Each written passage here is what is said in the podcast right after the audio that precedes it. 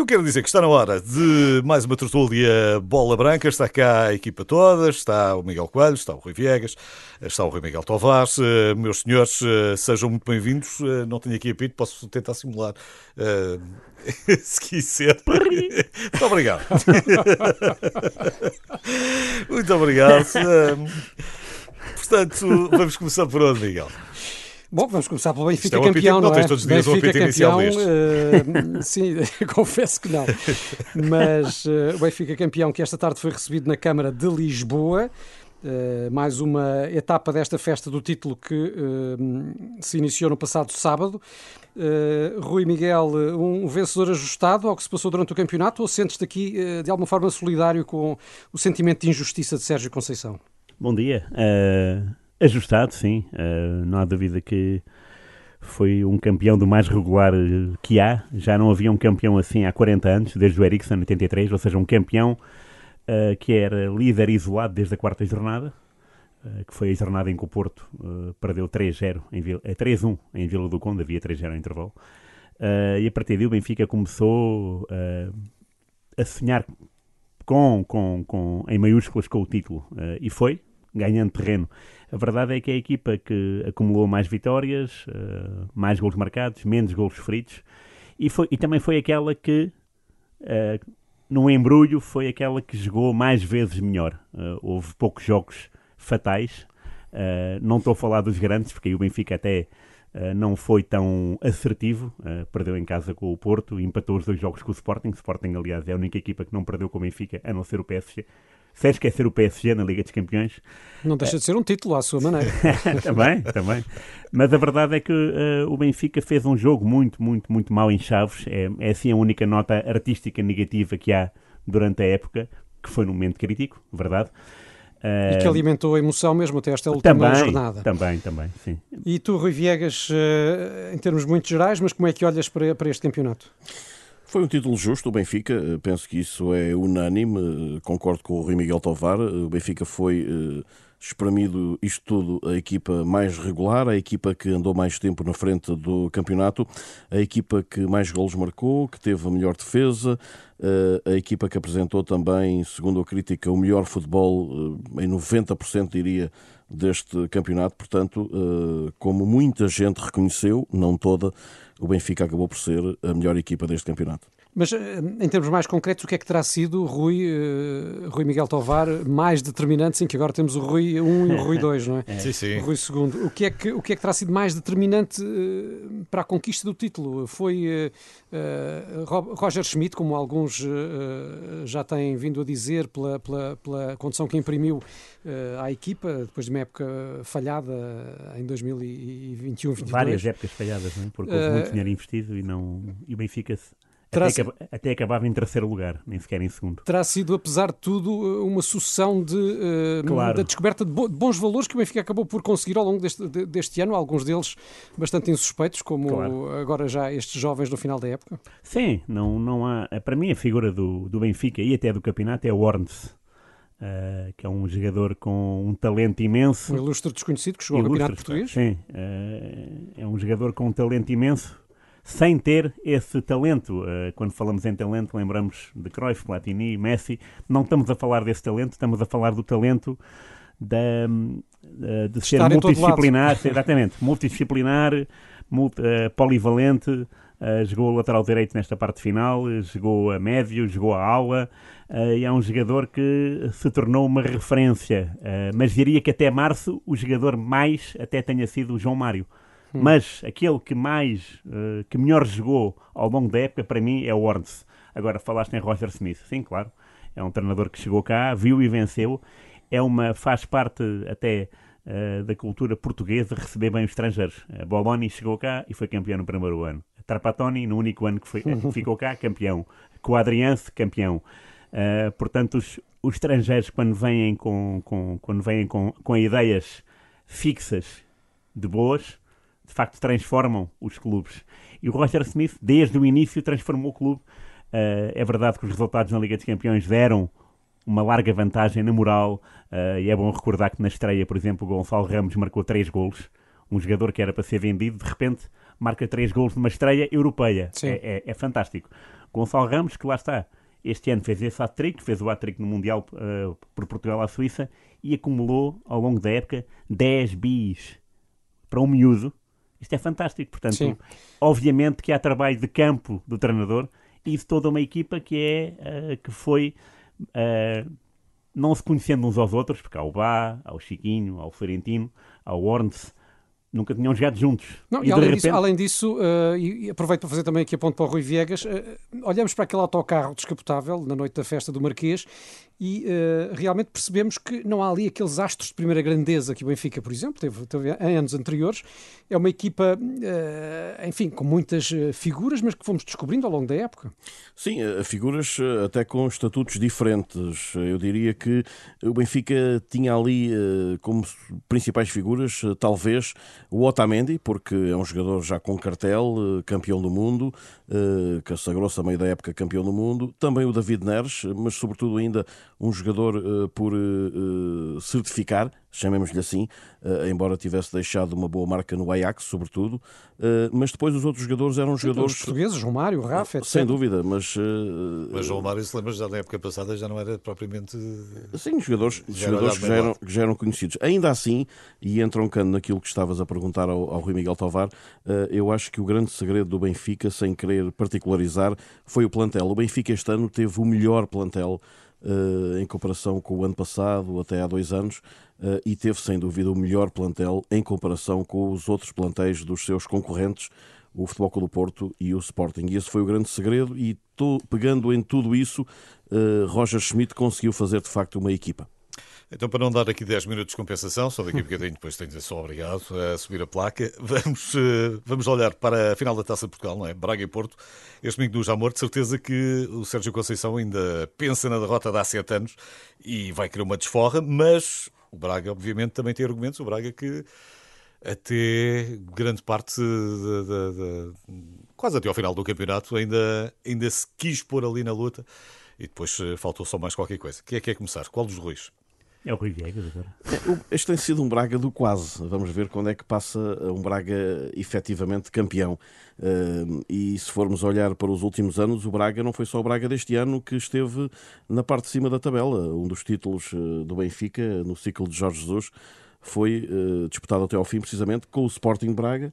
Eh, portanto, este Sporting Sendo Braga... que na Taça de Portugal tem sido mais do que um Braga do quase. Sim, sim, na Taça de Portugal sim. Digamos que na, na segunda prova do calendário nacional sim. o Braga já é afirmativo. Agora vamos ver uh, se consegue uh, transportar isso um dia destes para, para o Campeonato Nacional. E no Jamor, o que é que achas que o Braga poderá fazer diante do Porto? Eu, eu não quero aqui. Concretizar-se uma vitória do Braga seria a quarta taça de Portugal. Eu não quero aqui provocar maior irritabilidade dos meus amigos do Futebol do Porto, mas o que é certo é que uh, parece-me que o Braga deste ano é o Braga mais capaz para disputar esta final da taça de Portugal com o Futebol Clube do Porto, com este Futebol Clube do Porto, Sérgio Conceição. Parece-me de facto que é o Braga uh, mais capacitado uh, e preparado para, para e discutir é um esse. E é um jogo, exatamente, é um jogo, mas é um Braga de facto capacitado para, na minha opinião, para tentar roubar, entre aspas, naturalmente, a taça ao Futebol Clube do Porto. Rui Miguel Tavares, faz favor. Bom, primeiro, uh, é um feito incrível, o Sérgio Conceição, é a quinta final da Taça de Portugal, uh, é um número fantástico. Jorge Jesus, Pedroto, o Sérgio Conceição já está em, em grande estilo por cima é o, o, atual detentor da taça, uh, que foi uma taça uh, pouco equilibrada com o tom dela na época passada. Este ano prevê-se que seja muito mais equilibrada, ainda bem. O Braga, de facto, subscrevo o que disse o Rui Viegas sobre o Braga. É uma equipa que tem um plantel bom, muito bom. Aliás, dos três primeiros classificados, o Braga é aquele que para mim tem o melhor banco. quando olhamos para o banco, ou tem o Pizzi, ou tem o Bruma, ou tem o, o Banza, uh, pode ter o Yuri Medeiros. Uh, é, bom de, é bom lembrar que o Braga, no top 10 dos melhores marcadores do Campeonato Nacional da Primeira Divisão, tem três jogadores. É o Banza, o Yuri e o Ricardo Horta. Portanto, é um, tem, tem um futebol de ataque, uh, só que o Porto é ligeiramente favorito por estatuto, claro. mas a taça tem as suas surpresas, é a quarta final entre eles, o Porto está em vantagem, 2-1. A última foi ganha pelo Braga, naquela célebre 2016. Sim, 2-2 penaltis e, e, quem decidiu foi o Maxi Pereira uh, ao, ao falhar o penalti do Porto. Uh, vai ser uma final muito interessante entre dois treinadores que já se confrontaram numa final da taça como jogadores e aí ganhou o Sérgio Conceição em 97, acho eu. E quase que se confrontaram agora nos bancos também. É? Sim, uh, nesse aspecto eles têm muito espaço. Já amor dá para dá para correr, dá para festejar, uh, mas é, vai ser vai ser um jogo muito muito interessante e só por acaso é que não foi, uh, por acaso não, isso é por, por, por escassos minutos é que não é a mesma final da taça no feminino, porque o feminino, este fim de semana, o Famalicão ganhou ao Braga e o Famalicão esteve uh, a minutos de, de, obrigar o Porto aos penal, ao prolongamento e aos penaltis. Uh, aliás, aos penaltis, ao prolongamento, sim. Uh, e, e, portanto, fica esta, fica esta nuance engraçada. O Braga está tá em todas, mas, lá está, no feminino, foi equipa do quase. Vamos ver o que é que se passa no masculino. Sim, uh, menos de uma semana já para tirar essa dúvida. Mas uh, uh, gostava de trazer também aqui esta tertúlia, não apenas o futebol, mas a grande exibição de João Almeida na volta à Itália, com o terceiro lugar final, vitória numa etapa e conquista da camisola da juventude. Estaremos aqui perante o melhor ciclista português desde Joaquim Agostinho, Rui Viegas. Vamos ver. Um, João Almeida para já ainda, ainda tem, mal, muito, é? tem muito, muita estrada para, para correr, não é? Uh, se compararmos com o Joaquim Agostinho, eu recordo já, já tivemos... fez na volta à Itália algo que nenhum outro ciclista português tinha conseguido. Sem dúvida, sem dúvida. Vamos ver agora o que é que acontece em relação ao Tour. Ele acabou de dizer uh, hoje de manhã, quando chegou a Portugal, que tem muita expectativa em relação ao Tour. Uh, eu só não, não o coloco já nesse, nesse comboio do sucesso de Agostinho, porque recordo que houve outros ciclistas portugueses a quem foi apontado muito sucesso nos últimos anos. Estou a lembrar-me uh, em particular de Rui Costa Sim. e que depois acabaram por não conseguir uh, encaminhar a sua carreira uh, para essas vitórias nas grandes voltas, em particular sim, sim. nas Apesar grandes do voltas. mundial de Rui Costa, tem sem dúvida, sem dúvida. Também Sérgio Paulinho a nível olímpico, mas digamos que ficou depois por confirmar o que essas carreiras prometiam. Uh, sobretudo naquele ponto de maturação das mesmas nas grandes voltas internacionais. E, e, em relação ao João Almeida, ele para já promete muito, já tinha feito bastante na última volta, tal como o Ruben Guerreiro já fez em outras competições. Consegue um terceiro lugar fantástico neste Giro de Itália. mas gostaria de vê-lo correr no Tour, que é para onde estão viradas todas as atenções e toda a preparação dos grandes ciclistas internacionais. Sim, mais tarde ou mais cedo vai acontecer. Uh, sendo que, uh, Rui Miguel Tovar, a verdade, essa é indesmentível, por fim Portugal encontrou um grande voltista. Sim. Sim, foi com grande satisfação que vimos uh, primeiro João Almeida assumir o querer ganhar, porque antes, antes de começar o giro ele disse isso mesmo. Uh, e depois correr para tal, porque isto é como o futebol, né? a gente às vezes diz que quer ganhar e depois vamos ver e o jogo é, é defensivo. Claro, claro. Aqui não, aqui ele foi mesmo ao ataque, não conseguiu, uh, mas acabar em terceiro é um excelente resultado. Uh, chegar ao calcanhar de Joaquim Agostinho ainda falta muito. Joaquim Agostinho fez uma carreira imensa que não valeu por um terceiro lugar, valeu por dois, por exemplo, no Tour, e é preciso ver que ele tem uma estátua no, no Alpe do E. Isso às vezes até pode valer mais do que uma vitória, porque é um, é um estatuto que se ganha. E esse estatuto ainda falta muito, é preciso correr, ainda, correr, correr. O João ainda está a ganhar camisolas brancas, não é? é verdade. Ainda, ainda, ainda, vai nessa fase. Ainda vai nessa fase. Na, na fase da juventude. ainda temos alguns, eh, alguns segundos para o final, portanto vamos aos nossos habituais eh, espaços de autor. Rui Viegas, quem é que foi o azarado da semana? O azarado da semana é o Borussia de Dortmund, uh, no seu todo, a equipa que uh, entrou para a última jornada da Bundesliga uh, com possibilidades de ser campeão. o Bayern era segundo, mas o que é certo é que houve aqui uma verdadeira montanha russa nos resultados dos dois jogos e o Bayern acabou por vencer o Colónia por 2-1, sagrou-se campeão alemão pela décima primeira vez consecutiva. Endka campeão.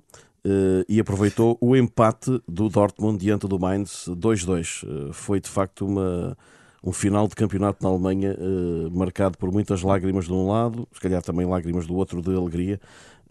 o que é certo é que nas consequências deste resultado, as ações do Dortmund registaram a maior queda de sempre uh, nesta segunda-feira já, depois do clube ter perdido uh, o título para o Bayern de Munique, para o crónico campeão da Alemanha. Sim, nem sei, só fim de 11 campeonatos ainda há lágrimas de alegria por lá. É, exatamente, aquilo já está tudo muito mecanizado. Deixa-me só dar aqui conta também em relação a Dortmund que vai perder o português, o único português que tinha no plantel, Rafael Guerreiro, que já confirmou a sua saída. Vamos ver para onde se dirigirá.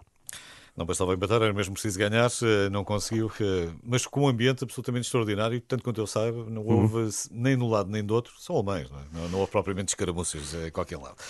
E Miguel Tavares, falta o derby da semana, portanto vou apelar ao teu sentido de síntese, 30 Bora. segundos. Sim, ok. Sintra, uh, 1 de dezembro 1, Per Pinheiro 0.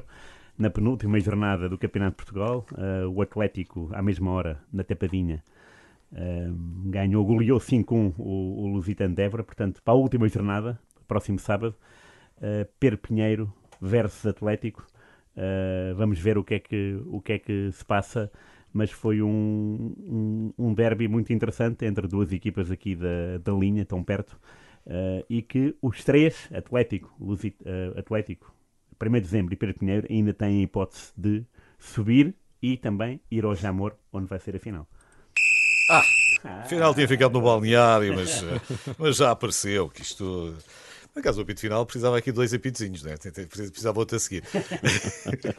Miguel Tavares, Rui Viegas, eh, Miguel Coelho, muito obrigado. Tertúlia Bola Branca na Renascença.